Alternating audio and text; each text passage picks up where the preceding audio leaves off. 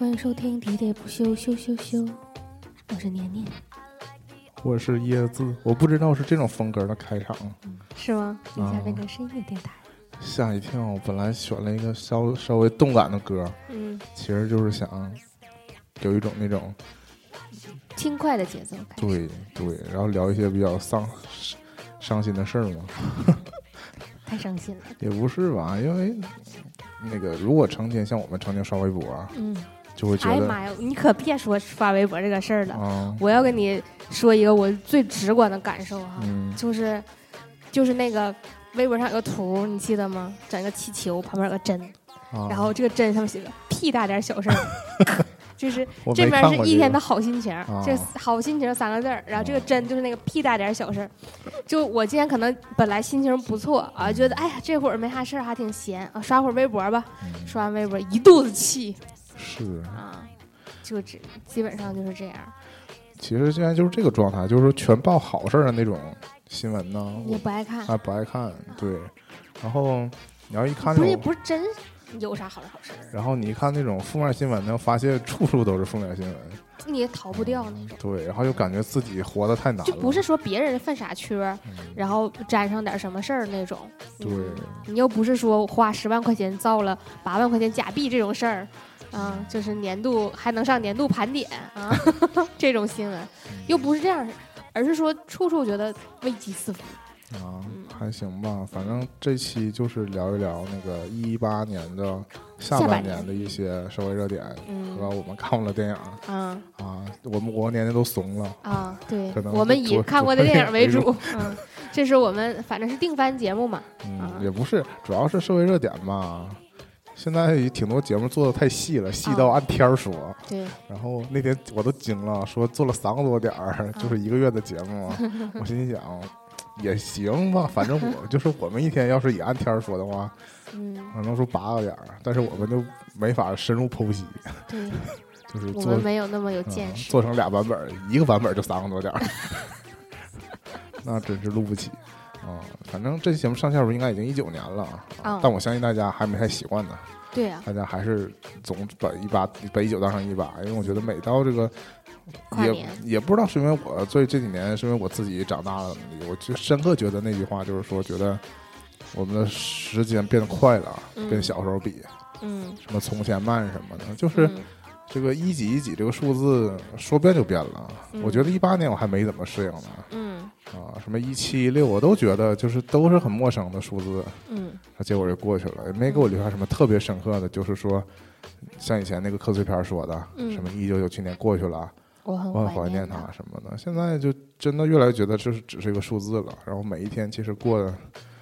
都是那么回事儿吧，然后。就这样，嗯、翻滚着向前吧。是，然后我们那就直接开始开门见山就说那个嗯呃，一八年七月份的事件了嗯啊。然后一八一一八年七月份第一件事儿，我写的就是李志维权嗯啊。然后我录节目之前，我还问了一下年年，他维什么权来着嗯啊？因为这个事儿发生的时候，我还不太那什么，就我不太关注嗯啊。我只是还真是说又是说到刷微博，可能嗯我们以后就叫做年终刷微博，嗯 就是真在微博上，因为你就逃不开这个热点。当时就是这个事儿，其实在微博上挺火的。啊就稍微有点什么动向，哪一方嗯。又说了什么，啊，跳出来看，实际是这样，就最开始这事儿爆出来吧，可能引了第一波关注，嗯，但是呢，两方的态度反响就是完全截然不同。因为李志是那种一点就着的人嘛，嗯，然后他也愿意在微博上发声，但嗯另外一方他投诉的另外一方反的非常冷淡。这，是一个商业公司，对啊，并不像就是其实娱乐圈的这种响应其实还挺迅速的。你不管说是明星有绯闻也好，嗯或者是其他的问题也好，就是遇到这样的事情的话，通常会出来。你不管是出于这个维护艺人的形象的角度来讲，还是什么都可以，都会有这种积极的响应的态度嘛。嗯但不知道为什么那面儿是，啊嗯，打打算视而不见吧？可能有这种，就是这种就更搓火嘛。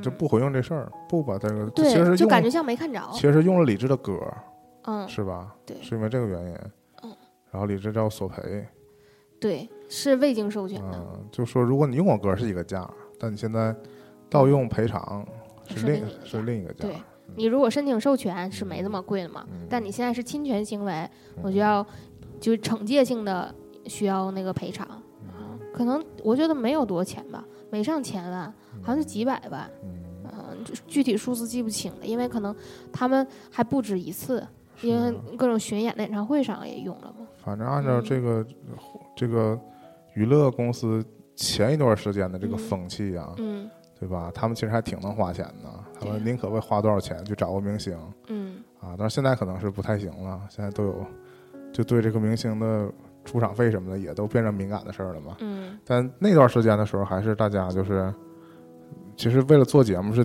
就挺舍得花钱的，对，在请名人方面上，但对对于这个这些，比如说这个用的歌曲，嗯还有就是以前那个湖南卫视不也有嘛？对，在就是那个尊重知识产权这个事儿上，真的就是对啊，经常预那个算非常的不足啊。就比如那屏幕背景上都盗用用的画、用的图什么的，经常被挖出来是一个原创的，就是小和所谓的小的不知名的人嗯的，作品，然后就被他们用了。有的时候是说他们外包公司在盗用，有的时候就甚至是呃。找你来做，完了你做嗯了方案给人家，然后最后跟你说不用你的了，最后还用的是你你这版改的，就是这样，就是比较流氓的行为了。我嗯觉得还是不太好。你就说为了大家这娱乐产业能够真的蓬勃发展，或者就是有这种美丽的呃亮眼的东西能持续存存在，是不是扶植一下这些有才华的人呢？反正嗯，就是今年比较明显嘛，就关于什么知识版权这方面的事儿，其嗯。实也、我们国家上层面上确实也也下了很大力度嘛，包括各种下架什么什么没版权的东西啊什么，嗯。从这方面来讲，嗯。然后我们一般民众其实可能好像思想觉悟更高，嗯。就是对抄袭这事儿，你要没爆出抄袭，好像爆出是什么抄袭啊、盗用啊嗯。这种，就还就其实，在网络上舆论还其实还挺抵制的，嗯还挺针对的，嗯。是吧？嗯，那有时候以因为以前这个大家就是抄抄国外的，我们可能不、嗯。没不看国外的，嗯。或者现在就抄一些不知名的，嗯。对吧？就是国内就是影响力不大的人，嗯，但现在因为有了微博，对吧？嗯。其实大家就这点事儿你也瞒不了，互联网是一个世界。对啊，而且这个什么所谓什么调色盘这种，嗯包括那种就是小说抄袭什么的，嗯，也是现在是一一一抓一个准儿吧，可以说。对呀、所以是奉劝这些，就是，总之就是你要做东西，你就要么你觉得这东西好，你就是亲自请他，原创，你就亲自请他来，对吧？嗯或者你就自己做，你就就是说自己做不到，你就要，你可以找这个作品的本人来嘛，你也不要直接拿人的东西用。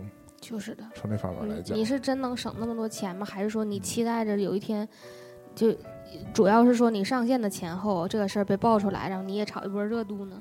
那这种手段就是下作嗯反正？不排除有这种破罐破摔的、公司吧，对吧嗯？嗯，我们总是有本着一种善良的心理，觉得说嗯什么事儿应该怎么做。我觉得有，有这个关系我们有这种程序正义对，感。我们总是思考着说这个事儿好这么干好不好，嗯但其实真的在有一些，就是说这些公司的眼里吧，嗯就是只看数据嘛，对，就这事儿的量去脉其实不重要。嗯，我如果就没底线的去做这个事儿，反倒数据还高。是啊，就追求的就是结果嘛。啊啊，你看我们都结，就是在这种总结节目里还得提人家一句，对吧？啊还不止这一个事儿，我还提到下一个事儿还是跟他有关。啊下一个想记的事儿就是，同时就这个月份也对这个国内的选秀节目做出了一些限制，嗯不仅包括那个电视的，嗯，就网络的选秀节目，嗯。好像是广电，就是他那个新的那个管理部门嗯。也出了一些限制，嗯。然后就导致好像当时那个，当时好像就是一零一也正在播吧，嗯。还是一零一之前那个节目，反正我有印象就是说嗯，那个节目叫什么来着？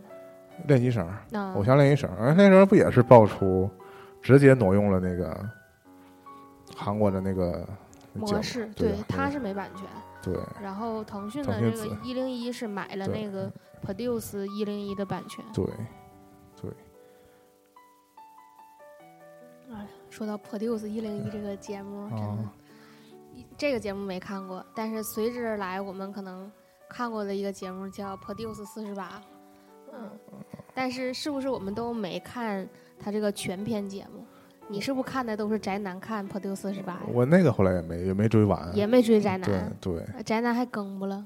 他现在就经常偶尔就是看各种东西，但我因为啊其实一直不是一个韩粉儿嗯啊，所以他后来看了东，就是我当初如果不是因为有这个 AKB 的人嗯去参加这个选拔，我也不会看这个节目。嗯但是这个这个这位宅男呢，应该是对各国这个 这种偶像文化都挺了解的他在欧美圈了解不？那我就不太知道了，因为他后来看的东西，我就真的是一无所知了，我也就不看了嗯啊。我当时看那个为什么看他看这个节目？嗯，因为我本人看不下去是啊，我对这种我非常抵制这种 一个镜头播好几遍这种、哦这种模式啊。嗯倒不是说选秀看不了，嗯，选秀如我果现在剪辑都这样。对呀、这不我们就是完全借鉴了那个韩国模式嘛。就嗯当时我们最早进来的几款综艺就真人秀节目是买的韩国版权嘛，嗯，然后当时不是韩国的 PD 嗯，带着韩国的摄影师亲自参与，手把手教你怎么怎么拍、怎么剪啊。你像跑男那个时候最明显，嗯前几期就是韩国团队给你做的，嗯后来呢就是韩国团队就撤走，然后你自己做。就我们现在全学的是这种剪辑，包括那个最让我崩溃的就是那个歌手，嗯，哎呀妈呀，原来叫《我是歌手》吧，还是什么，反正就是那个节目嘛，就一一个人一个休息室那个，嗯然后嗯。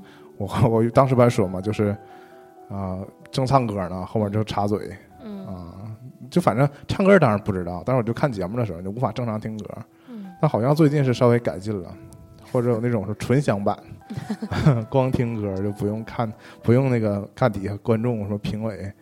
各种人在那儿瞎插嘴，说他唱的好 之类的，买会员是不是就直接能看中文版？这样的话，我补一补。反正不知道，反正有这么，当时好像是今，因为今年我们其实一八年的那个那个时候吧，想要做一个选秀的话题的一集我们的节目来的，嗯后来其实没上线啊。啊，当时好像因为我们也没上线，然后这个广电顺便也出了这个 呃选秀的一个禁止令，好像是啊，嗯，那那期节目咱俩录没？录了，不成功是吗？就是效果不太好，啊没有把我们想想说的的说出来明白。啊，我就是想是我们人数很多的一些明录的嘛但就录的环境比较那个，比较嗯比较慌乱。回忆当时起来了嗯是嗯。然后下一个也是娱乐圈的事儿，其实还是我觉得这几条都是都是都是比较临临近可以串成线儿的行为。下一个是吴亦凡和虎扑的一场大战 啊，其实这场大战到最近还还才才算有一个结果吧。当初吴亦凡跟虎扑大战，主要是因为是那个说唱节目，也是个选秀节目。嗯啊，然后他作为一个 Young OG 是吗？就是 OG 就是什么什么类似教父那种啊，他是一个年轻的这种类似带头人呗，嗯就是代表了中国说唱的力量嘛。嗯那虎扑不就一顿讽刺他嘛？嗯，然后吴亦凡的粉丝当然就不同意了，就是吴亦凡的粉丝跟虎扑的直男屌 丝，死虎扑的用户是完全两个，完全两种。人，啊对。但是他们存不存在什么关系？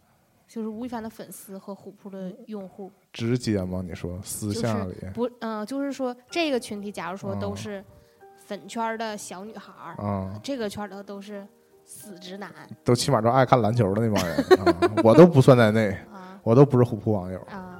那他们就是实际上就是会有，就是比如说，嗯，会喜欢，然后互相之间嘛，你是说？啊我觉得很难吧。嗯，是互相看不上的那种关系吗。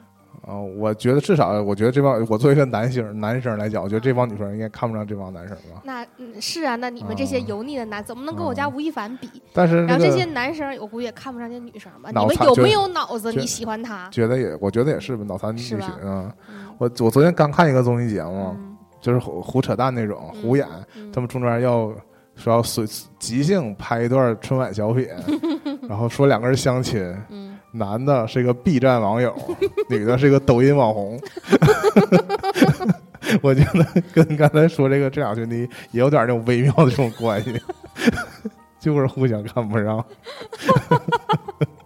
对你 get 到我的点了。是就是这个意思。可能真实生活当中也没有什么交集，在网上就是对喷，嗯也就是我这那意思就是说有没有吴亦凡，嗯他们本身也也就是可能因为什么王一凡、李一凡也可以打一架啊，但因为吴亦凡恰巧是当时是这个一个热点嘛，有点尴尬，就刚刚在第一届这个说唱的时候吧，很多人很多圈内人还是不认同吴亦凡的，嗯起码在节目上也有人公开就就是，diss 他，对。但是第二季呢，风向有了很大变化，是很多人在至少在节目上，所有人都捧他，觉得他就是带给中国说唱的力量什么之类这种嘛，就不说那些官话了，反正就是嗯，突然之间很多人都无比的尊重他、敬重他吧，觉得他敬重啊对 respect 他嘛，啊，是，然后这就引起了一我们普通人的一个反弹嘛，啊啊，当时主要是黑了吴亦凡几点嘛，就是唱个跑调之类的，当时就找出了他那个什么，就是没经过调音的那个啊，就是现场演唱的那个录音就放出来了。然后就等于是激怒了那个他的粉丝们什么的，嗯，但是粉丝那边有说法说，放出来这个这个版本是经过调是恶，意调的，对，是吧？都各执一词嘛，对，说这是当时的争端。但我说为什么是延延续到了后边那几个月呢？因为吴亦凡后来还出了事儿嘛，他那个他的一首新歌啊，在那个美国的这个 iTunes 榜上，有一天瞬间刷到了第一啊，这也是他的一些粉丝们的努力的结果啊，就是呃，就是一般网友都这么说嘛，就是说可能美国人真的没见过这么去刷榜的人。嗯，就是美国认为这都是造假的，嗯。但我们就认为我们粉丝就是粉丝常规操作，嗯，是吧？就是去点点这个播放量什么的嘛，下载量。其实他如果要是刷韩榜的话，嗯，应该也不会有这样的，对，因为他们就是都这么竞争，对，但可能就美都国美国 iTunes 可能没有人干那么无聊的事儿吧，大家，嗯，他一直炒炒他在 iTunes 上的人设，嗯，因为他是一个加拿大人嘛，对，所以后来才有人发，非得说他是加拿大人的事儿嘛，嗯上一个加拿大人就是贾斯汀，嗯，Bieber，嗯，是，反正，但是你看这事儿出事儿这出这个事儿之后呢，大家还是把它写上是一个 Chinese，就是对，你在中国大陆地区嗯嘛，再说你不管你国籍是什么，你长了一张那个亚洲脸嘛，嗯，对吧？然后你还是你也这赚的是亚洲人的钱，，对，而且你以是以这种方式，就是在这榜上冒了个头，然后又被判定说你是刷票，是刷榜，嗯这也也堪比那个吃鸡那游戏被官方封号那种感觉。嗯，就你说你作没作弊已经不好用了，你就说你那个有技术什么的也没有用，因为官方觉得你是作弊了，是吧？就多少有点丢人的感觉吧，对吧？但是是但这个事儿一出呢，虎扑网友们终于又喜闻乐见了，啊再次胜利了，因为之前那个各种嘲讽什么的没没白用嘛，嗯。都见效，而且就是我们自己的看起来就有点在有点像在国际上嗯，留下了一个污点，对恶名嘛，这种感觉就是不好的感觉中国人都爱耍票，事儿嘛，嗯。但我们那我们都那是韩国人没对，我有出圈儿，们都把这我们都把这事儿都都赖给甩锅给韩国。甩给韩国人，对，嗯，但我我要说一个啊，这个椰子一直都没有提到啊，就是以前椰子是吴亦凡的期间限定粉儿嘛，就是在第一季那个嗯，第一季有说唱的时候，关系，就在那个今年下半年总结里根本不提这事儿。我对吴亦凡的粉就粉在了他是加拿大炮王这事儿上，我也不怕大家黑我，我觉得偶像睡粉儿天经地义。对不起大家，我为刚才的言论道歉，不是这个意思。其实就是说他身上有偶像气质我是说还原了一个真实的人嘛。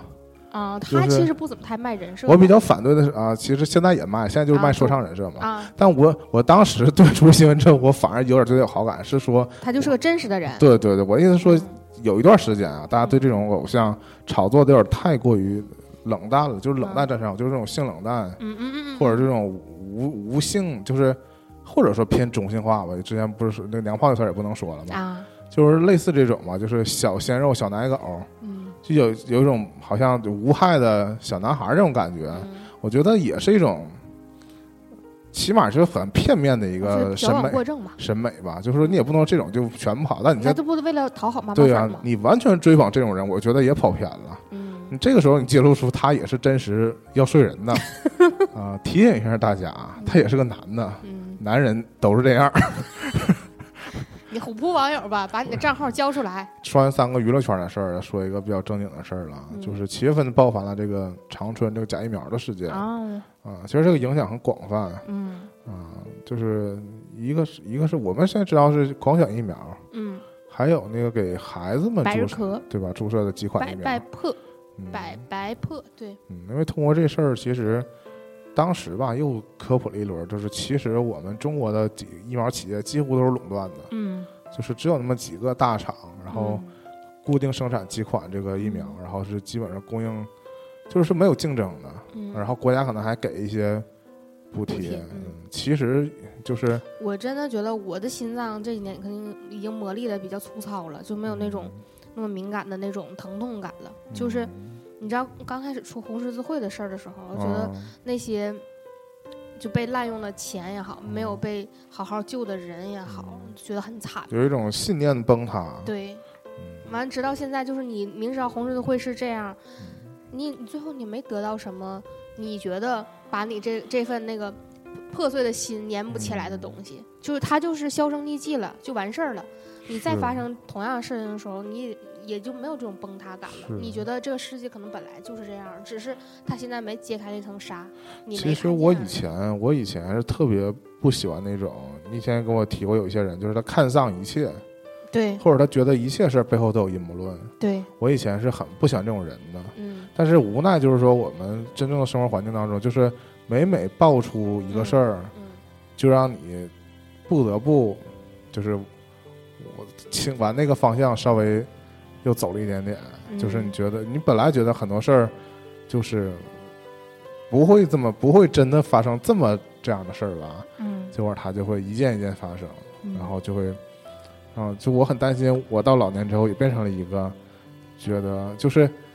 现在大家不就是说吗？就就是你开开头说那个，你看见新闻报的都是好事儿，你觉得这多假呀，什么之类的，是吧？其实，唉，但说到这假疫苗，这个好像是后来被处理了，是吧？但但是就是像你说的红十字会这事儿也一样，你处理只是说处理了这个个人，责任人，嗯对吧？但是真正的受害者呢嗯。是不计其数的，而且就是这个这个当时还爆出来了一些，比如三鹿当时三聚氰胺的那个受害者，有嗯很多到后期维权非常的困难，嗯而且那个治疗费用非常高嗯高昂吧。然后他们又是属于类似叫集体诉讼，还是嗯是不是真的走集体诉讼？这专业的名词我就不知道了。但是他们因为是有很多受害者，嗯所以这个处理的时候就很就是大波红。嗯，你们这样情况的都怎么怎么地，是啊，根本就不可能而且因为我们还有一。个我们有个国情，就是维稳。嗯有的时候你本来是一个正当的嗯维护权益的事儿，嗯，但是就其实都是这样，就是谁声儿大对就给谁办事儿。对，但是有但如果你是聚在一起，或者说对已，经给了你一个方案，你又你又觉得不行，不同意，又继续又那什么的话，你就会变成那个不安定的分子。对对，因为反而会把你的声音给清理掉。我觉得这个国情真的，嗯嗯，我我们不管它叫看人下菜碟还是什么也好，嗯就是这种谁声大给谁处理事儿，这个真的对吗？对但是就滋生了很多所谓的闹嘛，对吧？嗯就是什么医闹啊、这那那那闹，包括那个，其实我也能接触到那种就是所谓的上访的人员，嗯，就是有些人嘛可，能是真冤。对，你就你听他那些事儿吧，你觉得真的是这为什么都解决不了什么的，嗯，但有些人就是就变成一个，就闹嘛，对对对。对对对，就是甚至就是说不是他自己的事儿，嗯，他就是代替别人嗯到这儿来，人家给他钱让他对来闹。对他就是为了让你这儿嗯就是就是那或者说能不能见到管事儿领导之类，就是就要在这门前造成一种说有事儿、嗯嗯嗯这种感觉。对，就是我主要是比较，我觉得这种人比较可恶，就是他嗯就是利用了这个这个事儿，然后就就让很多那个真正有诉求的人就也无门了。嗯，因为我们像你说的，还是比较喜欢一刀切吧，嗯，就有就有些事儿，也不能细细分辨，对，究就就就有就有一个做过格了，我们嗯就全全都不能来了。嗯嗯，七月份大概就这几个事儿。说说七月份电影吧，嗯但是但是你看，刚说完这个假疫苗的事儿，电影还是上来就说一个跟正。正能量的，是吗？我不是药神嗯啊、很多人就是电影本身评价很高，嗯然后对这个电影后来的一些，嗯、就所谓的相关社会啊、政府什么的一些做法呢，嗯也是持着一个正面的看法。嗯。嗯，当然这个我也不同意，就是夸张的说这一部电影真的影响了什么什么社会进程，嗯。但我觉得多少还是让普通人多关注了一下这方面吧，嗯。对吧？包括那个这个故事里讲的是一款抗癌药，嗯。就是在故事拍出来的时候已经成为了那个进入了医保嘛，嗯相当于这事儿得到了部分解决。嗯但是在随后的这半年，就是就是嗯国家有更多的嗯，类似的这种药也开始逐渐的加快了进程，对，这真是好事儿。对啊。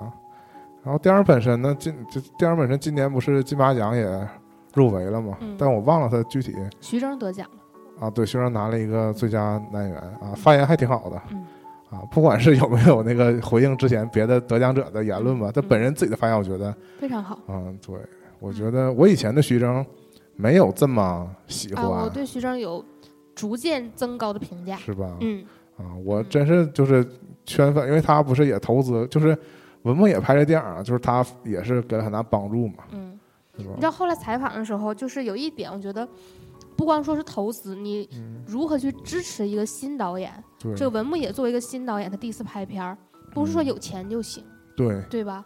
任何人干任何事儿第一次干都是需要一个支持。你做徐峥是个老演员，你在里，当主演。对，而且本人也是做过文牧也说，文牧也说再保一条，再保一条。嗯。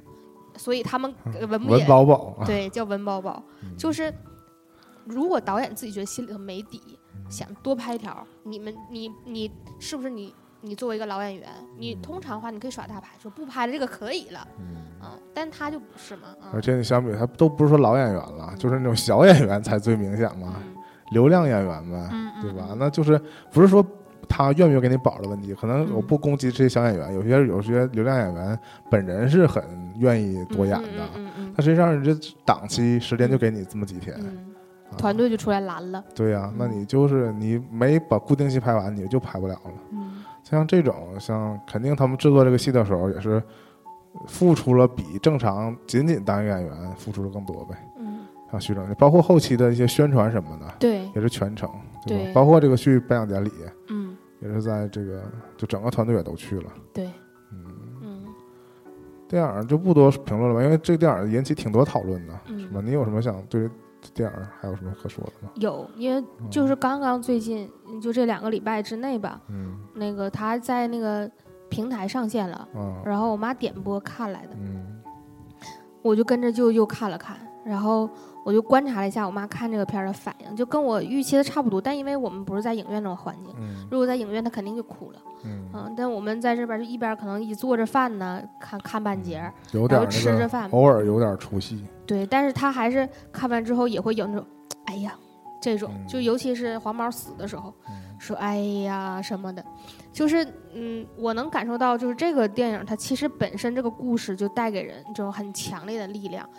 我是其实很喜欢类似的故事，我我可能反复提到过，我有我很喜欢有一年那个奥斯卡的最佳影片叫《Spotlight》，我可能提到过很多次，嗯。嗯，那个电影就是那种这个故事。他他讲的这个故事其实就是一个真实事件改编的嘛，嗯，就是说你要想干成一件事儿，真的好难呐、对，这中间就有各种各样的坎儿。嗯。然后你你是真心希望你从这个出发点去出发的时候，你希望这个这个事儿真的能最后成功，嗯或者就是说，嗯，在我不是药神了，你真希望说他这个药能一直运下去，那让那些生病的人能减轻些负担，能一直吃上这个药。嗯你就你就是一直希望希望有这样的很发自内心的这种需求嘛。然后中间有这样这样的事儿，这也是很正常的。但是这种那个戏剧冲突，实际上就有很深的力量啊、我觉得这个故事就是很有力量的故事。是嗯，因为这个因为就是因为它不是编出来的，它就是现实情况，对，对吧？我觉得其实中国呀，真真要拍这种就是体现这种复杂社会情况呢，其实有很多可以拍的东西。嗯对呀但就是因为什么？现在嗯那我要回回回来攻击这个编剧们嗯，啊不，敢写，对自己畏首畏尾，斩断手脚，对，一个是觉得可能有些这些题材不能播，不能什么的，就开始写烂片。对就不尝试了，就写那种特别简结构特别简单的，就俩人谈恋爱的事儿，嗯，对吧？就俩俩人谈恋爱圈钱，对俩人谈恋爱不行，就好几对儿一起谈，六个人，对，分着谈什么的。嗯嗯，其实就是我们这几年很多这种就走写实风格的，或者说那种犯罪电影，嗯就是都是可能是来源于一个真实的一个小新闻，嗯。对吧？然后导演去挖掘，就其实有的时候真实的故事就是更复杂，嗯。然后就更有力量。嗯。比那些你强行制造矛盾的嗯。就好很多。嗯，然后，然后这个故事提供者是韩家女，就是也、也他因为编剧获奖了吧，应该是、嗯。原创故事，嗯，呃原创剧本吧，对，啊，因为改编剧本是大象席地而坐得的，嗯，嗯下一个是《动物世界》，嗯？啊，动物世界给我打击太大了，为什么呢？我觉得可能是挖掘到了我内心最脆弱的一点吧，就觉得我可能遇到这样的事儿的时候，我可能绷不住，我就会去赌，然后我就很害怕，所以就陷入了一种疯狂的恐慌当中。啊，但是其实是，嗯，嗯，你先说，就所以我看完这个电影反应就嗯就是很比较剧烈，就有主要是心情激荡，啊，嗯，就其实反应不太正常。所以你没去看这个的日文原版的电影是吗？就不就不说漫画，就说那个电影啊。嗯我不敢看了，就是，其实，嗯、这个是改编自那个《赌博默示录》嘛，嗯对吧？就是日版本来是漫画，但其实拍过两部电影。嗯，然后这个《动物世界》呢，其实等于是拍了这个第一部电影的前半段儿嗯啊，就等于只拍了那个故事的一半儿嗯啊。那后一半更吓人是，我简单说，后一半其实他们就是要走钢丝，嗯，就是在楼和楼之间架起了钢丝，嗯，走过去也是心理素质的考验。嗯嗯胆量嗯也对话心理素心心理素质，嗯但主要就是那个掉下去就真死了、嗯啊，因为这个故事不也提到了吗？他们只是在底层这这这这层赌，嗯但赌赢了，其实这个不给就是说就可以回家了。嗯实际上赌赢是有第二个挑战的嘛。嗯我也觉得光是说赌这个牌，费那么大劲拉到这个船上，就为了嗯赌牌，嗯是不是有点太简单了、嗯 之类的嗯啊？但是这个片儿吧，怎么说？李易峰演的嗯，是吧？嗯那你对李易峰演技有什么改观吗？没有。还是那样是吧？而且导演加了一些什么不必要的特技，还拿出来宣传，是我觉得不太哦，好。说到重点了嗯啊！因为这个片儿本身，你如果作为一个赌片来拍，我觉得就挺好了，嗯，对吧？我是爱看那种纯就是，就我跟你喜欢的点一样，我喜欢看他对于这个博弈的部分，不光是博弈，就是嗯说他，分析嗯，他我和你，嗯咱俩怎么玩儿，啊，规则讲述的时候，他做那个动画都很喜欢嗯啊，就是很直观，对，嗯，但他你一眼就能看明白他规则怎么设定的。但他加了很多那种内心是恶魔，内心是小丑，但是不排除他是要给他第二部铺路吧。但我觉得这么拍的话，他第二部就拍成了一部烂片了，也预定烂片可能是。然后当中还有一段他完全虚构的，就是他男主角心里的一段虚构的情节，是是他抢车逃跑了，什么一一段动作戏，一段嗯动作大戏。嗯后来回到这个戏中，证明他是男主角瞎讲的，根本没实际发生。嗯但就这段戏，就是他自己还后后来就作为花絮说出来嘛，说嗯当时这段戏是预算上，嗯包括那个呃档期上什么的，可能都不太支持他拍。嗯然后呢，但是他自己呢亲自做了一个用乐高模型做了一个就就是类似嗯分镜啊，什么对都做了。对，就摆拍的就拍拍了一个迷你版的这个运镜什么的呗。拍你不然就把这段乐高放上去得了。拍完就用就发给了制片人，嗯，制片人非常感动，就同意了，就去找钱了。我觉得这段是最没有用。是啊，我这在这段是这段是我看完电影之后回到回来之后才知道这个背后故事的嘛。嗯，我觉得这还能拿出来宣传呢？我在电影院看的时候就觉得这段是最荒谬的很无厘头。啊！我真是觉得 怎么可能这么拍呢？就是我当时就觉得这段是骗钱的，后来实锤了。就是自己出来实锤，证明这段本来没有必要的情节，就是拿来骗骗投资的。我觉得日本人写心理描写实在写的太好了，所以就是我嗯。其实受不太了，就是他正面的打我，他打我，我可能就受不住。包括就是像日本为什么那么流行写那种侦探类的小说，嗯。对吧？其实他跟那种呃什么那个福尔摩斯式的也不太一样，嗯。他总是在分析人性，嗯，是吧？我觉得这点我是反正我也不太看这些题材的东西嘛，我就嗯就是从影视剧来讲，我觉得中国就很基本不写这种东西，嗯嗯，就是深挖这种人的本性啊，嗯包括一些什么阴暗面儿什么的，我们可能我觉得可能还是他们对这方面的心理研究那个做的比较好吧，嗯。罪案的心理研究。是啊，但你想想，这个原作者他只是一个漫画家呀，嗯是吧？因为这个，这嗯，反正我是真觉得，有的时候日本人这个思维，啊我们还是就是想的方向不太一样。我也不是说谁高谁低，嗯就是我我们可能就是不是一个思维模式。就是粗线条，不太想要追究说这个事儿它的内心的原因，我们可能更在于它外在的条件。他们可能就比较注重这种条理性或者逻辑性，那我们可能觉得他杀了人这个事儿，我们查明白了，究竟他内心是怎么样的呢？有的人好奇，有的人不好奇。嗯大多呃大众的态度就是算了，嗯对，嗯，反正就是真相已经大白了思考的角度真的不太一样。嗯，下一步是邪不压正。啊。邪不压正是七月份的，我最近总觉得，我原来吧，我也就谈不上喜欢姜文儿嗯啊，但因为业界对姜文评价一直都很高，嗯，是吧？是啊，那不知道这事儿。啊，业界对姜文评价是哪来的就是说姜文是个好导演呢，啊？那行，嗯，这不是吗？可以可以可以不不是认可的吗？啊。我以为就谁出来说什么话，我没看着没有啊，就什么鬼的来了，啊。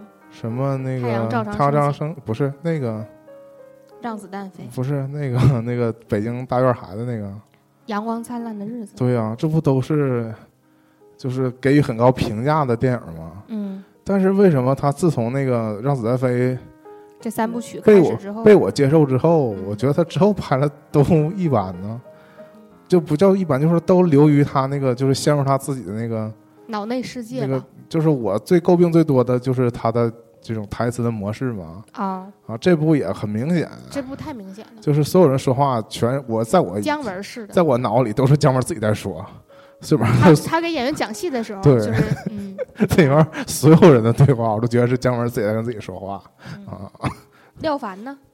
更是也是啊。我觉得廖凡演别人的戏都不这样，就演这个戏的时候就是这样。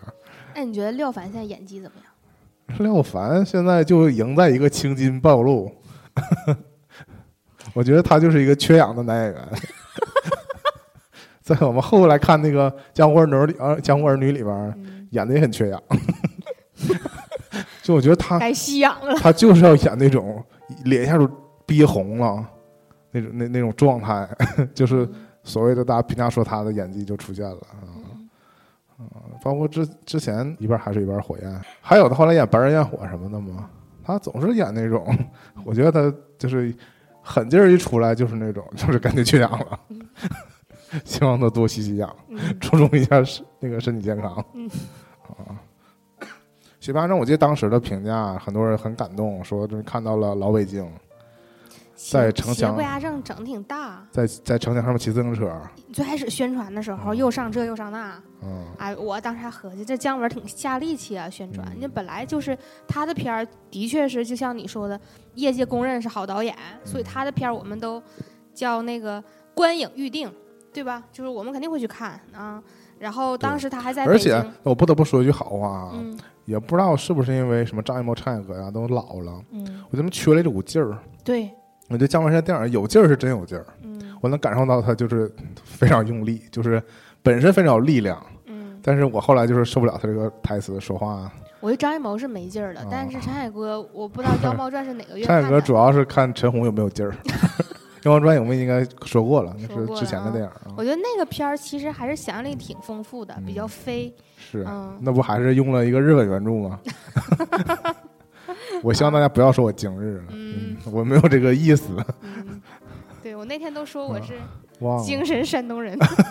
觉得《邪不压正》这个片儿啊，嗯就是可能是宣传造成的错觉，包括他那个首映礼整那么大，搞出这这么多新闻，嗯整的嗯，而且那个时候那个他的首映礼上不还有崔永元的事儿吗？你还记得吗？那个时候是 还有崔永元跟冯小刚的事儿哦啊，然后崔永元说这不写的是我吗？哦一个人怎么怎么地啊？哦就大家感兴趣的话，可以找一找小崔当时的发言。哦，然后这个事儿对这个事儿，就是开头不就是说是爆出阴阳合同的事儿，一直蔓延到整个下半年嗯都在讲这件事儿，对而且整个娱乐圈地动山摇，嗯对吧？然后说回《邪不压正》这个这个作品，我觉得我其实能理解姜文想拍这个作品的初衷，就是他心里头那种精神诉求也好，就是他或者是他看到这个原作的时候，他那种内心的感动也好，嗯你是可以理解的。嗯但是他的表达呢，太自我了。嗯他并不是站在荧幕，就他是站在摄影机后面的人，嗯他并不是站在屏幕前面的人。他有的时候就是想讲的话，可能是因为自己结巴，所以他表达的不是很清晰。有的时候你只能他通过画面给你呈现，拉大远景也好，什么也好，想跟你说这东西放在这儿就是这么好，你们自己去体会吧。你体会不到就是你自己的事儿。但实际上，从一个普通的观众角度来讲，大家还是更注重说你这个时间段内给我们大家讲的一个故事嘛。嗯，邪不压正在那个金马奖最后得到最最佳动作设计奖嘛。哦，他动作是真的好，而且我对他那个庭院那个打斗那场戏印象非常深刻。另一种飞檐走壁，跟李安那种又不一样了。对，嗯还有骑自行车，嗯，也也有，嗯，但是他这个人物刻画都相对单薄，他是想给大家展示说有这样这样的人，但实际上还是落入自己的语境当中行了。，反正我就奉劝奉劝一句哈，凡是这些又爱导戏又爱演自己导的戏的演员的的导演们，就啊专注干一件事儿。对 对，要么你就是演的他其实演的对可，以。要么你就认真演一个别人导的戏，要么你就认真导个戏自己不出镜。我再说一个那个这个戏里的另外的事儿，就是我说那个国语说的特别好那个老外，啊你是说特别不喜欢他，我是说觉得还挺有意思的，啊！我有点忘了，我说我不喜欢他是因为啥呢？因为他国语说太好了。是吗？我还说过这个言论呢，那我现在有点忘了。大概意思就是说，你觉得出现一个外国人，他应该可能就是说外语，或者就是变成一个外国啊，人。是根据我是啊，是剧情里、嗯啊，我就是剧情里他就是跟感觉，我感觉他跟外国联系更多，他不是那种，就是他在实际在里面说话的话，他有点像一个现在的这种外国人，就是在中国生活了就土生土长的中国外国人，就是一张嘴是一口京片子嘛。嗯我觉得那个时候他多少还是外国人身份更悠闲嘛，他是来中国是强行学的中文嘛。嗯啊，我觉得他说话有点太像那种，就是在中国是就是长大那种人了。嗯我可能是有，可能是这个意思。嗯。嗯，好，行吧下一个吧。下一个是《狄仁杰之四大天王嗯》啊，这个片儿我如果是我自己啊，嗯要不在我需需要去电影院看的这个片单当中呢，这在我的片对啊，因为你是陪我去看。当时也是年年，不仅是看这个电影，嗯他还那个就是安推荐我把前两部都看了。啊，是后来我也去是。后来我确实是把那个嗯第一个看了，神都龙王吗？是不是就是那个最开始那个李冰冰那个，嗯、也看了，反正这那部叫啥来着？反正前前后后就都看了，就是因为你说这个有联系很紧密嘛，电影又挺好的，我就看了。我没说电影就挺好的，啊我觉得可以看。它作为一个类型片儿，就探案片儿嘛，嗯，而还是古装探案片儿，就是因为我以前啊，嗯就是一首先就是武则天我就不爱看，嗯电视剧吗，就它整个这个题材，就是这个啊年代的事儿，我就不大，明宫词你爱看吗？我也没看过呀，啊，就是不接触这个你，不爱看历史题材的呗？不好说，不能轻易下这种少。年包青天看不看？大宋提刑官看不看？当军官就真没看，嗯，我我是不明白了，嗯，啊，就指就是我是包青天单推，看不了其他的那个断案古代断啊案戏，如果要是这个片单里头有啊少年包青天，但其他的你就不像什么《洗冤录》什么我也没看过啊。啊，纣王宋世杰看过，就我也不能比，就你不要轻易给我下结论，我只是说我那个对这段不太。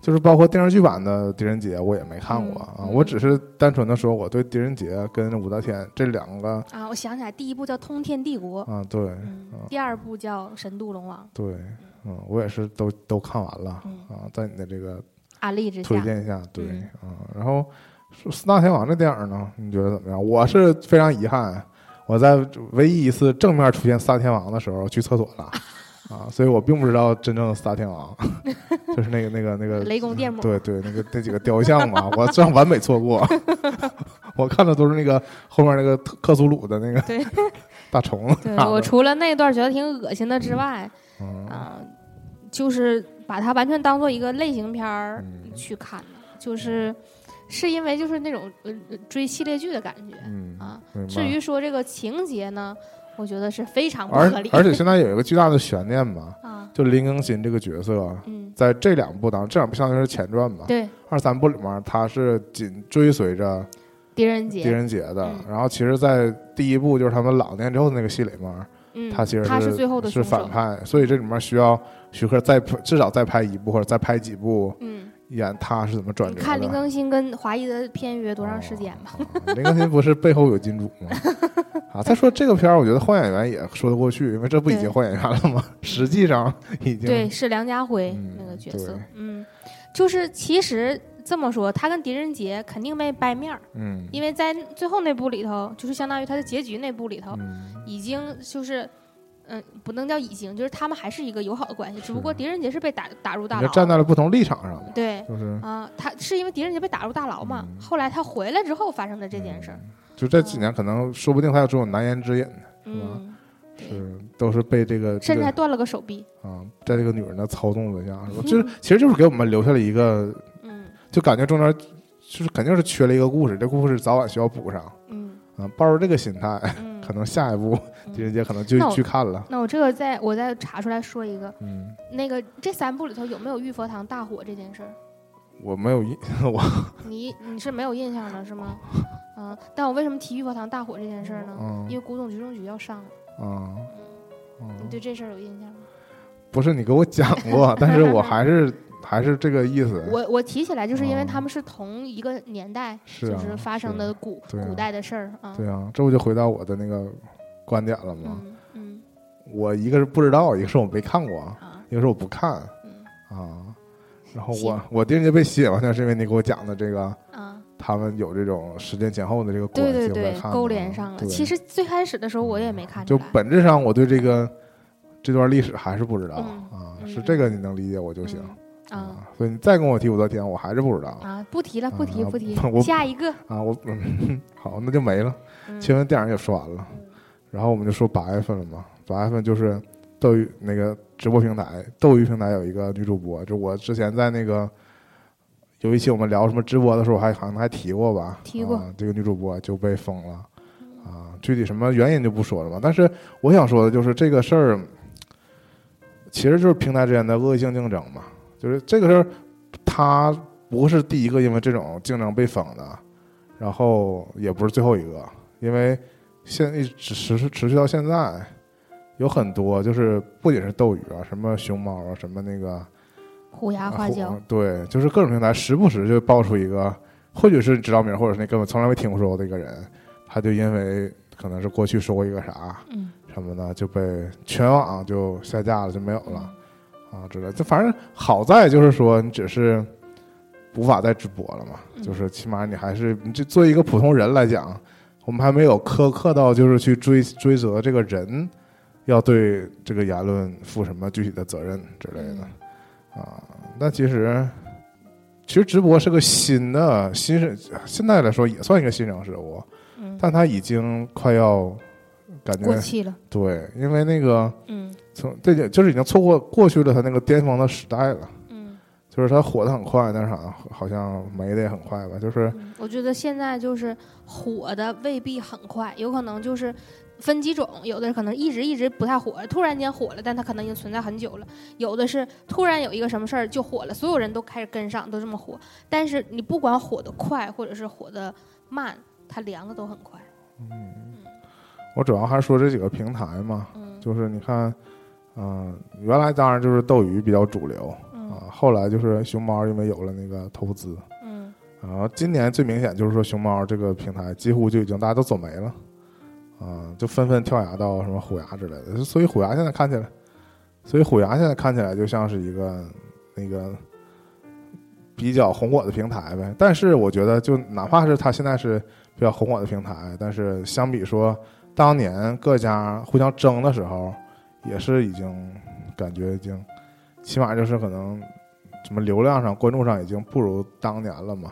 是吧？有些很多东西就是刚出的时候很多玩法，或者说很多人都比较关注，后来大家就发现这个其实就是也跟预期的并不一样。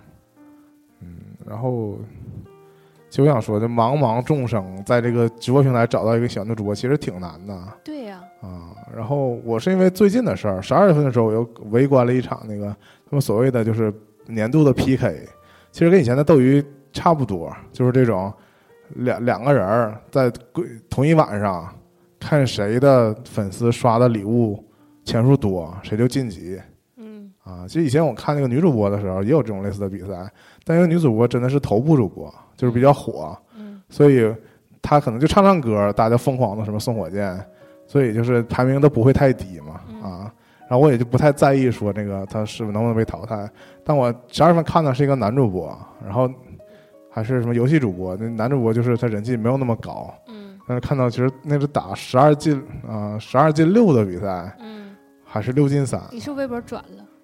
对，就聚餐，因为他是一个玩比较小众游戏的一个一个主播，然后当时还要录节目，就是没有空直播，对面是个王者荣耀主播，就是那种还连喊麦但不喊麦那种嘛，就是连线这种女好朋友什么女主播来互相之间，嗯就是我最不喜欢那种贼社会的，像我们东北那种搞那种直播 啊，因为我还是喜欢这种正经能说话的那个直播嘛，你们那种都直播。结果就是 PK 输了，啊，我看你是他他说的是对吗？对，嗯，多少多少万粉丝荧光棒，就是他们只能刷一个规定的礼物进入到那个规定，嗯，但是最那个礼物都是要钱的，对，嗯，粉其实丝荧光棒其实不要，不是不是不是不是，其实这俩礼物等价的，啊，这俩礼物等价，只不但是刷这个嗯，就进入到这个等于是投票呗，嗯。刷那个就无效。啊。啊，但是最后关头嗯还有最后是一分钟的时候，嗯，然后就全刷成了那个，就刷错了。对啊，但其实事实上来讲，你刷这个也刷不过对方。是，啊，嗯，反正就嗯不太不讲细节了吧，就啊，反正我觉得也挺逗的，对对对啊！但是 你知道我的落差吗？就是我明白了我，当年关注一个头部主播那种，就是也从来不为他为这事儿担心，对对，因为有那种背后的大佬给他给他刷礼物什么的。当然，也有很多人分析这种平台刷礼物所谓的，其实都是在运作嘛，嗯就是所谓的有钱的大的粉丝头，就刷的钱很有可能还会被返回来的。对，就是其实带动一些人气，像我这种路人，对像这种路人粉丝，偶尔也就点一点这种啊。但是我今天这最近围观了一个输了的，我就觉得哎呀，还是还是不一样啊！大家人气这个东西还真的不一样。再一点就是我以前看直播的时候有很大的一个感受，为什么这是这个这个中国大家同在一个国家，为什么有钱人那么多呀？你说你就是我就不举别的例，就说五百块钱吧，有某些礼物单价就五百，嗯我们一定会想想说五百，起码要买一个买个东西，我们需要考虑一下吧，或者说是不是真的想要？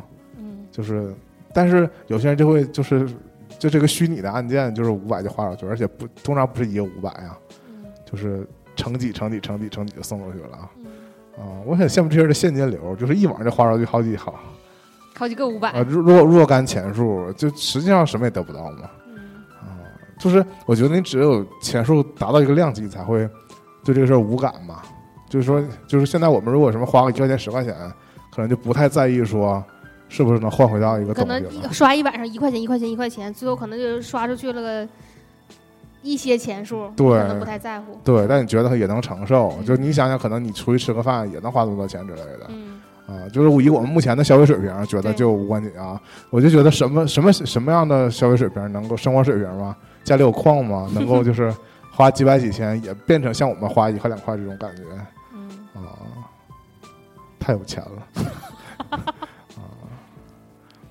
下一个事儿就是滴滴，这这这月出了一个滴滴的命案，对吧？嗯就是有个女孩儿先是失联了，然后就被奸杀，嗯是吗？然后引起了很多讨论吧，包括滴滴还因为要打顺风车，整对要整顿嘛，先是嗯下下下线了顺风车这个功能，嗯，然后甚至连这个专车呀、快车呀。有在晚上的时候就停止接单。停运了一周，嗯啊现在基本也恢复了嘛，嗯，那顺风车还没恢复。嗯，顺风车可能以后就不做了吧，嗯但是也挖出了说这个顺风车当时策划这个，嗯，对，有反映了几个问题，嗯就是我们站在两方面去看这个事儿吧，就是嗯滴滴。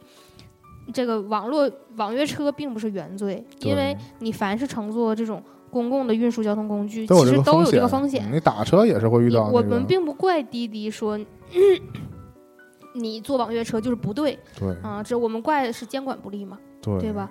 主要不是说深挖出来说这个人本身就已经有失信行为，而且他是你还有可以成功他是负向的，就是说嗯你本身你既没有对这个事儿做预防，对你反而还有司机对有这方面的暗示。对，就是其次就是说对顺风车这个定位嗯，啊，搞得好像同城约炮似的。啊，车又是一个这么敏感的场所，对啊，而且我记得原来啊，就是那这种，好像快车还专车刚出的时候，突出的就是说，你那个回家路上除了被送到家，什么也不会发生。对呀、对吧？以前有过这种比较正向宣，传，但为什么在顺风车这一点上，就正好反过来了呢？嗯，就要推一些说在这有无限啊想象。那个是神州，啊，哦，那可能就是针对的就是这这这个方向，对就是安全，嗯对吧？嗯嗯，反正我怎么说呢？可能也是顺风车，可能国人可能包括国外对顺风车这个理解吧，确实是人和人之间不同。嗯为什么这么说呢？我们就你要记得有一首云南山歌啊，叫做《老司机带带我》。现在成天大家都说什么开车了，开车了，都忘了就是从这儿来这个典故，这个梗吗？但是你想想，老司机带带我是什么？是是干什么呀？是两个女的在搭车啊。嗯，而且就是用色相搭车，对所谓的老司机带带我，暗含的就是这种顺，就是就是搭你一段顺风车，但是你可能要付出一些对，对，什么什么，这包括我们也之前听过那种，你去西藏洗涤心灵是吧？女背包客对吧？就听说当地不少那种当地小伙啊，就是嗯藏区的 那些，开始就是专门拉那些姑娘的，那都叫什么什么什么，从没花过钱。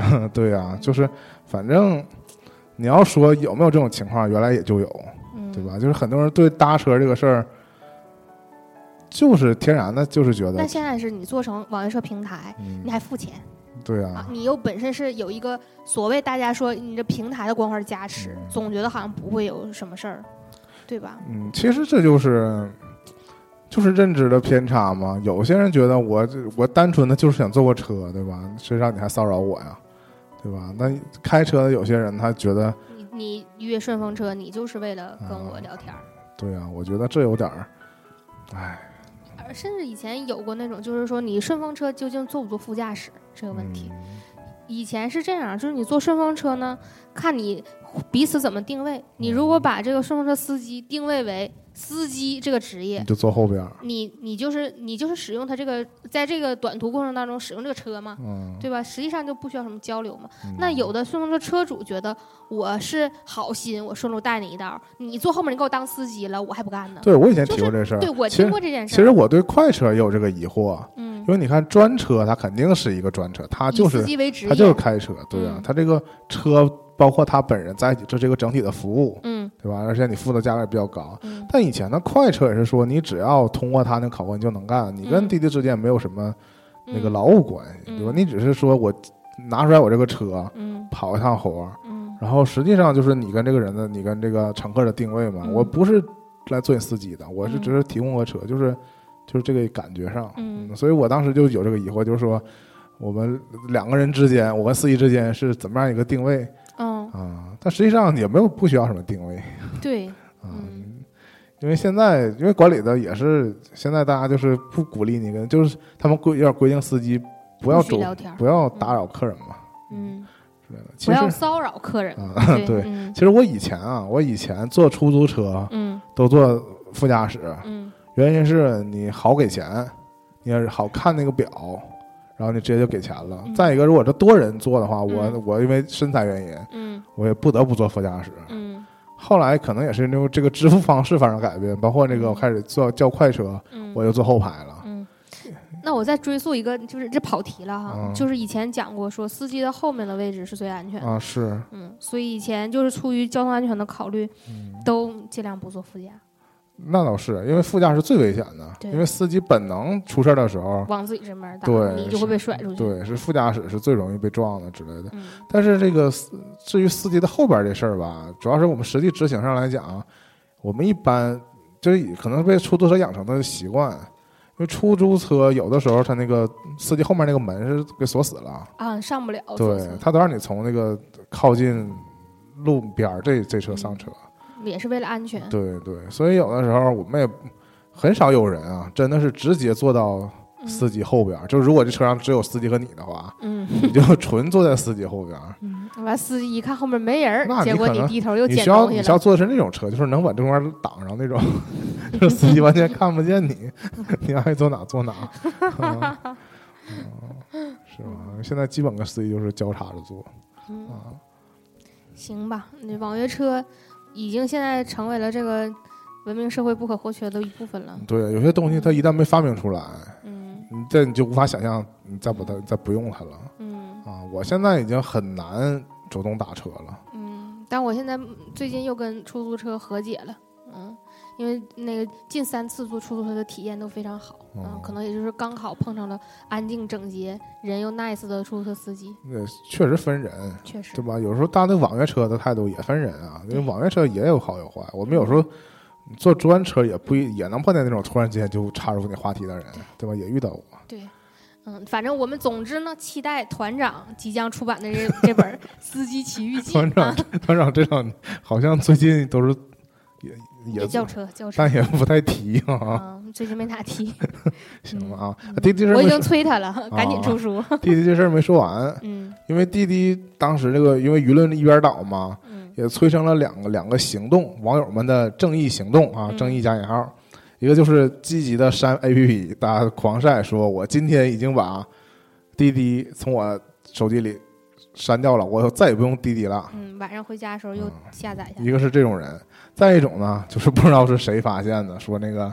滴滴可以开发票，嗯所以大家呢要去开发票，但是哈，嗯不能开电子发票，必须开纸质发票。然后它纸质发票好像是有，呃，这固定一段时间就可以开，所以你就要以最小的金额开始开，就要开出无数张发票，啊，它是主要是为了让多交印花税吧？是多交邮费。哎呦我，嗯，是他交给你这个票，要给你这个发票寄出来。嗯。啊，就是以这个原因，就是要所谓的惩罚弟弟的一个方式，嗯。就是要多开纸质发票选邮寄。嗯。然后让他们多付邮费啊，这就是网友们的智慧啊，网友们正义的行为。我啊，但你真的不要低估网友们的智慧啊，啊因为现在每个人，你按啊一个月来讲，平均都有十单左右，啊，对？吧？你这么咔咔一顿是啊，上回我提到了嘛，金额不容小觑、啊。像我这种就是偶尔嗯每周用个三四回吧，不能说一两回了，嗯三四回滴滴我都能开出去一辆 iPhone 呢。啊，像你们这种，说不定开像团长开不一定开了几个 iPhone 还不换手机。嗯，然后八月份有一个，其实现在一直想到现在嘛，就是我们开录之前还说了，就是税改这个事儿是嗯从八月开始讨论的，嗯对吧？当时讨论的焦点在于这个起征点啊，对啊，那起征点这事儿十一之后已经开始执行了，嗯然后未来明就是二零一九年一月份要开始下一下一个更深化的改革，在研究的更深入一点的时候再说这事。对这个我们现在说的不准确嘛，对，嗯但是到年底之前，这个所谓减免的那个嗯六项政策是落实了的。就是说从，嗯，假如明年一月一号开始执行的话，比如嗯说，嗯，赡养老人、抚养子女、继续教育各方面的这些大病啊之类的，都是有一定程度的可以减免。是。嗯反正也不知道是不是暴露了我的收我的收入哈，反正我又就是从那个好不容易到了起征点，又啊，反正也在起征点边缘，就是啊并没有徘徊。啊，对，就是就是为什么我对这关注不大呢？嗯因为它这个包括之前这个起征点提高什么的，对我实际影响很微弱啊，嗯包括后来这个各种各项减免什么的，目前我也应该也都暂时都搭不上边儿嘛。所以我可能不是那个核心的关注这个政策关注特别明确的那些人，嗯因为有些人，包括有一批是原来就是交税交的特别多的，嗯他才比较关注说那个嗯具体怎么个改法嗯啊。我属于就是没为国家交多少税的。我就有一期奇葩说那个欧阳超还是谁说的嗯啊？不是，是那说唱歌手说的，嗯要为国家多交税什么之类的。哎呀，不提了。嗯。然后八月份还有一个新闻，这新闻本身是个社会新闻，还是恶性事件，但是最后搞得很像娱乐新闻，嗯就是有个宝马车，嗯啊、就是那个司，就是车上有砍刀，啊，然后对，憋了一个骑自电动车的。但当当时是有个团有个团体名是吗？那我已经忘了，天安社。是吧？然后那个结果没想到天安社不会出来、承明认的不是不会出不会出声明的。我现在就跟他保证，这个是绝对跟天安社没有什么关系。啊，这这是这个声明是本身自己打自己脸，就我可我们绝对不会声明的什么的。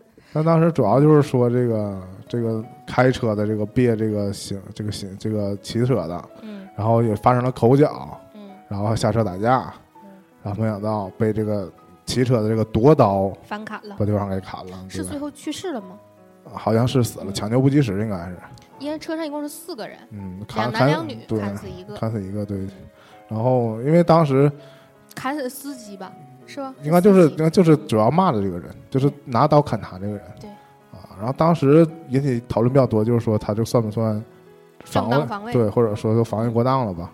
嗯因为你跟那你跟杀人那是两个概念的嘛。嗯然后最后还是认为他这个算是防卫了。嗯那最后的结果来看嗯啊，但这个事儿，嗯，因为它是个个例嘛，网友讨论比较多的还是说这个这个这种戏剧性嘛，这种这种这种这种反转，嗯，对吧？你就要被反杀，对啊，你看似是一个很像这个打游戏里头嗯上点残血啥的，对，嗯，就还被反杀了。反正这种事件就本身就比较有戏剧性，比较容易被讨论嘛。但可能也不用过多说了，因为这已经是定论了嘛。当时、嗯就是还是希望大家啊，当时有个讨论是说，那个如果是你，嗯你是选择跑，你还是选择动手？就是对方刀掉了，嗯啊，然后我呢，我也坦诚我自己，我本能啊，我想象，我可能真的也会砍回去嗯啊。当然我就是我有没有那个实力呢，我也不好说。我只是从情绪上的想象，可能别人这么欺负完一顿之后，我可能会选择反抗，而不是说有空能跑赶紧跑啊。我虽然不是一个电动车主，那我哦只是一个普通四轮驱动车主。嗯其实，在车上那个开车的时候，其实有个别时候还是会被那些自认为车技更好的人在我最近，我最近看着另外一个监控视监控视频，嗯。是一个车和另外一个车顶上了，嗯，就是在胡同里顶住，就谁啊谁退谁退的问题嘛。然后这个一个的砸玻璃那，对又反杀了对面那三四个人嘛，嗯，啊，这但不是反杀，对主要是砸玻璃的事儿，就主要是嗯本人给吓跑了，嗯就是打跑，因为他车里也藏刀了，嗯嗯，所以 是不是告诉我们车里车里还得放武器？这也不是什么正面宣别传的。别别别，是，大家还是冷静。我觉得凡事还是不要打嘛，就是你本身就在路上一定要注意安全。就有的时候我就被他们都气的不行不行的，因为有的时候他们是危险驾驶，他不光是他们自己危险，他会造成你也有点危险是啊。然后再包括现在路面上的路况本身就很复杂，对。尤其东北又进入冬季了哎呀，这个冰雪我反正路面，你看，我刚才提到坐坐快车这个事儿，嗯我有时候坐这些营运车辆啊，嗯。我也很非常害怕，因为他们通常就是那一批开的比较猛的，手法比较凶残的嗯，就会有时候坐在 我在车上就很担心，造成一啊些不必要的麻烦吧。所以就是我我其实自己本人也遇到过一些类似，但是就嗯没有下车的吧，就是嗯都是在那个车上。是是。我觉得解决冲我，觉得解决冲突方法就是别下车。啊，就，你下车事件就升级了。嗯，包括就是我正当行驶，他逆向而行，让我嗯倒车，到最后我都倒了。就是我后来合计，就是说，为我确实很愤愤不平，就我是正常正常行驶，嗯、但是这种事儿就是总会有一个要解决的办法。他如果就没有这个解决趋势的话，那最便捷的处理这个问题的方法就是我去解决。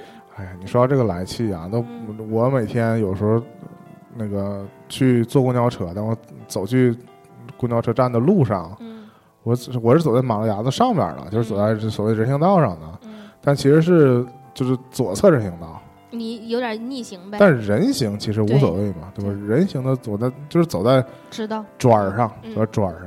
但是呢，就是因为早上我那个家门口那个小的车道嗯很堵，因为嗯它就有两边就有各有一排，嗯然后就很堵车。有些人呢就会就不知道谁最先发现的，就可以从很远的地方就就直接上这个砖上，嗯。逆行很长一段儿，嗯。然后直接开到这个路口，嗯。从路口再再下去就回到正常的道上嘛。嗯。啊，然后因为我每天走在那道上中，就偶尔就会有人在后面滴我。嗯。啊，但因为我是行人，他嗯。开个车他还是逆行。嗯。啊。我之前已经生过气，是我我就是我们都顺行的时候，他后面滴我，嗯，我就就让开了。嗯。就是他本身他在逆行，然后嗯他他这种逆行还是他跨了对，不仅跨了对方的车道，他跨到对方的人行道人上行道上逆行，啊，还逼我一个行人，啊，我有的时候真的是觉得，我就站这儿不走，你又能，你一定应该站在他的那个机盖子上面，踩他的风挡玻我应该。站在他面前就打什么幺二二什么的，我说你逆行，我要报警之类的。但是，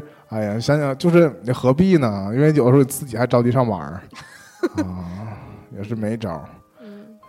嗯那白天就不会有这种情况，白天那个那庄上就停车了，嗯停车就车就开不过去了嗯啊。就早上那段时间那块儿没有车嗯，啊，就就是很，这是现在目前我家门口很普遍一个现象，就是嗯就是在那儿逆行，借借一条小道。嗯嗯，说说八月份电影吧。嗯，八月份上来就是《小偷家族》，哎呀，这个哭的我呀，喘不上来气儿了吧？嗯、因为我是很后来很后来我才知才对上号这个安藤英是谁的。啊。啊，因为这个戏里面你哭也是因为他这段啊，从他这段开始。开始爆，发嘛，嗯。因为我也承认就是他这段他整个在电电影里面演的，就让我认不出来他，我觉得这也是很厉害的嘛。嗯。啊，因为我以前看他他是演那个不良少女。的嗯。啊，而且是那电影里的反派。嗯。然后这里面突然演一个居家的那个一个中年女子嘛，啊，其实我们有一段我们很看得很开心的戏，就是她和她那个假丈夫，嗯对吧？趁着家里都没有人嗯嗯儿、啊，本来就单纯的唠嗑、嗯吃面，嗯是吧？嗯，那那段剪掉了，啊，是吗？还有还有实际上就是她换了衣服，啊，反正就是还有那个，嗯就是就是下雨天没事儿干嘛，闲着也是闲着，还俩人还趁着家里没啥没啥人，还要来一发。非得说。当然不是说有没有激情戏这方面，而就是说那个当时这个男女之间的这个情愫，态度，嗯。对，因为其实生活着都很苦嘛，大家就是在这个社会的底层，嗯还有一些这一样一些生活情绪，嗯包括这个其实可能感觉上俩人可能已经很久没嗯，真的发生什么了，可能是迫于生计，包括包，括生存环境什么的，但是突然之间这个女的向这男的发出了这个邀请，这嗯男的有一种就非常开心的那种感觉，嗯，但整体电影就是包括有这个老太太嗯。是吧？她真实演员今年也去世了，是。嗯，然后哎呀，反正总体上是很揪心的一个一个一个剧一个氛围吧，我觉得嗯，就是他其实没故意往纠结了拍，就是他其实不这个故事也不紧张，故事非常的非常的松散吧，对，非常的舒缓嗯。啊，但是就嗯也让我重新认识他。其实这个这就是日本嘛，就是。嗯嗯，有时候我们年轻人的时候，好像有些很，我们自己也是有时候很向往日本那种那种嗯生活，但实际上就是你真的到了老年，日本是一个不适合养老的国家嗯啊。这也是那个之前问我说，如果排除任何条件，你选个地方的话，我觉得日本也不是那么值得选嘛。嗯日本还是值得去玩儿。嗯那最终大家就是，我觉得日本就是需要你特别有钱嘛。现在也有个微博上有个视频，嗯采访一个老人，他就住在那个类似老人院嘛。嗯啊，就是当他钱都花了的那一天，嗯就是他可能不得不那个离开这个世界的那个时候。嗯那个《小偷家族》也入围了奥斯卡最佳外语片，应该是前就最近一波的，啊就是提嗯、你送进去之后，它有第一波筛选，然后已经入围了。啊，就是看明年的结果呗，嗯嗯，还没最后可能要提名的是啊明白了，嗯，就是还没进入正式正式的那个提名名单里边，对对对就是到颁奖还环节那个还在入围的环节，嗯。嗯，嗯行。然后下一部是一出好戏，哦。就是黄渤的那个首部导演作品。嗯。后来我看还出了同名的小说，啊，哦是剧本儿吧？应该是，好像是小说。吧，就要么就是就是应该就是写的呗。嗯对。他这你看，这故事是黄渤自己写的。嗯，就是我不太确定他跟这个电影是不是完全一样，或者哦。说还是有有区别，因为嗯。小说是后出的，这是嗯肯定的。这部电影其实我也挺期待的。是首先是应该是对黄渤本人的期待，啊，其次是这个电影一直没定自己的名字，是叫甚甚至他开那种那个媒体发布会的时候写的叫黄渤导演作品，但一直没说叫啥名嗯，后来那个起这个名字也很符合黄渤这个搞笑的气质吧。是嗯是黄渤导演的一出好戏嗯啊，就感觉好像是一个陈述句儿，谁让可以加书名号。嗯，那你知道这个其实看的时候我们 嗯就还行吧，对吧？就是能看出他一些。那我想说的是，电影后来后期上映之后，我觉得也引起了很多人的这个对他这个分析，嗯，因为这电影拍到后来不是有一点儿，这不闹秀，其实开始就有点儿魔幻。对，有点魔幻色彩，嗯对吧？遇从遇到那个大浪开始，啊、就确实让我们有一种分不清究竟这事儿是真是假。嗯，啊我觉得这样也挺好的。如果是真的，不太惨了吗？他其实还挺黑暗的嘛。但是就是说，嗯，魔幻魔幻在于他想表达是什么，嗯就是说你写一些虚假的东西，嗯势必是因为你要表达是一个，嗯，就是表达的是是什么，就是很多解读也集中在这儿嘛，就说他为什么这么就是有这段有这段这段了之类的。啊，后面那清晰看出来，就说他起码有一个大框是描述出了我们这个人类嗯社会进程，对吧？嗯最开始的以物换物，嗯到后来发明了这个拿扑克换，就货币呗，嗯对吧？到后来又发现了电，是吧？有电的人又又又夺权了之类的。嗯嗯，我想说的是，舒淇这两年接的戏有什么都那么神奇呢？嗯，之前还有一个叫什么《健忘村》啊但我没看那个片儿，但也是有一点儿，就是演到后来就有点儿。对，就有点儿这个呃玄幻，就是魔幻了，嗯。也是这种类型，嗯，可能不太爱演这种现实的。我说不太好，我对舒淇没什么恶感，但是我对哦她的台词是接受不了。啊。我那我从开始那个叫什么呀，冯小刚的那个嗯叫什么呀？非诚勿扰。对，《非诚勿扰》，我就实在是接受不了，嗯就不能融入他说半京片子不京片子，半台湾不台湾的一个特殊的语调，嗯，是不是？有一点，嗯就是你其实能听懂他说什么，嗯但你总觉得是外国人在讲。是他跟那个台湾还不是港台腔，嗯，啊不太一样，还不是港台，这就是独特的咬字。有点像那个就是。台湾人在大陆生活了好几年了，对吧？或者说他身边可能有很多北京人，嗯就被口音被带跑了之类的。嗯，嗯，真的不太一样。是吧？嗯，嗯那我我还挺喜欢这里面的于和伟。啊嗯，，于和伟是电视剧演员，在嗯嗯电视剧上贡献了很很一些不错的，因为我就是我还是跟着我妈看嗯那个那叫什么来的军事大军司大军是司马懿里头他演曹操，啊。三国里头他演刘备，哦，都演的不错，就是给我留下比较深刻的印象吧。有个别的那个戏份，觉得对人物的刻画很入微。他是一个没有什么自我的那种人，嗯。你感觉他演这个就是这个，他演曹操的那个劲儿和他演刘备那个劲儿完全不同。嗯。嗯，我现在想就是一时想不起来他还演过什么别的嘛，但在这里头也演的不错，对，演了一个老板，啊那个老板劲儿，嗯，都挺好的。嗯是嗯是挺好的。听你一说，因为我之前不了解这个人，我没嗯看过他这些剧嗯嗯嗯啊，那确实挺好的。嗯，可以可以，我就不攻击那个 张艺兴了，好我反正这个我是不太喜欢张艺兴哦。啊。嗯，我觉得这里头宝强有点用力过猛吧，希望他能在这个人生的重大挫折之后 调节好自己。嗯，是他现在走这个疯狂路线，嗯，不太好。嗯，然后要说一个《爱情公寓》，这个我都写推送了，就不啊不展开了。但我还是就就说一句话，就是他不如就直接拍个盗墓片。对，直接拍直接拍《盗墓笔记》，有可能更喜欢他，或者说他可能更不会被被被普通人喷，嗯因为《爱情公寓》本身背负着这个抄袭的这个原罪嗯啊，然后你要用这个东西拍了一个挂羊头卖狗肉的东西，嗯嗯，是吧？你不如就专心做《盗墓笔记》，然后在里面穿插一下《爱情公寓》的那个可彩蛋，嗯 说不定还能在盗笔粉当中引流一批那个《爱情公寓》粉。袁弘为什么老接这样的片儿？我 气死了。嗯，下一个是《精灵旅社三：疯狂假期》。《嗯精灵旅社》系列啊，也属于跟那个在我这儿跟狄仁杰系列差不多，嗯是我自己本人没看过嗯，啊，是因为这个。对这也三部动画片儿，后来都是在您的介绍下看的，其实还真的挺好的。你是不是特别喜欢史莱姆？其实主要因为这个跟一般的那个动画片不一样在哪呢？就是传统当中的反派在就这里是就是。动画片儿，肯定最后都是要讲一个好道理的嗯啊，这个我也不排斥。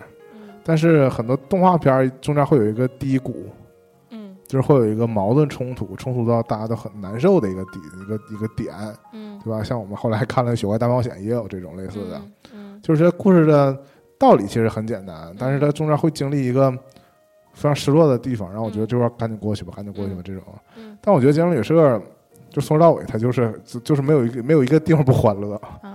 就是非常欢乐。他不讲主线的时候，会讲其他人的那个事儿，别人的事儿。这部里头，我觉得最值得看的嗯，就是带孩子，是，嗯这也是上一部给留下的一个 预留的一个梗嘛。嗯，就是那个狼人夫妇嗯，生了太多孩子，是嗯对，其实是每一部里面他们一出来都是带着一堆孩子，嗯嗯，太太神奇了。嗯，这个就就是说他那个狼女狼人是不是一直在怀孕？对，啊，他们就是在，就是把这种传统的可能西方比较熟悉的各种怪物嗯，都汇集到这里面了嘛。其实很多我们其实本来是不太了解的，对对对，什么什么大脚怪什么的我的，看了第一部的时候，还特意去那个每一个角色都稍微看了一下，就把他们名字都记住了。嗯，那都是那种很知名的，可以说是反派界的复仇者联盟。差不多吧。然后这个这部更逗的是，他不是又讲了一小段发生在亚特兰蒂斯的故事嘛？嗯然后其实我对亚特兰蒂斯的故事，嗯因为时间已经比较久远了，所以已经记不太清了。嗯刚好我们最近又看了《海王》，对，然后又合在一嗯起了，又重新印证了啊那个怪兽又出来了。不就是那个吗？啊，还被卡通化了。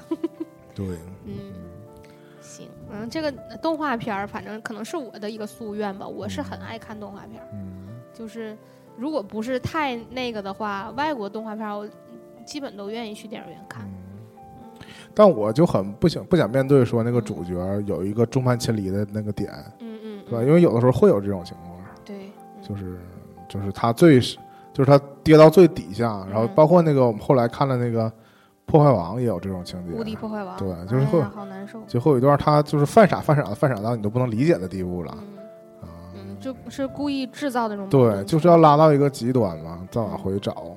嗯，雪怪是这个月看的吗？嗯，不是，啊，那嗯不说了。觉得后面可能这期也聊不到。嗯。下一个是《蚁人二：黄蜂女现身》嗯，啊，这这部是定番，对肯定会看。的。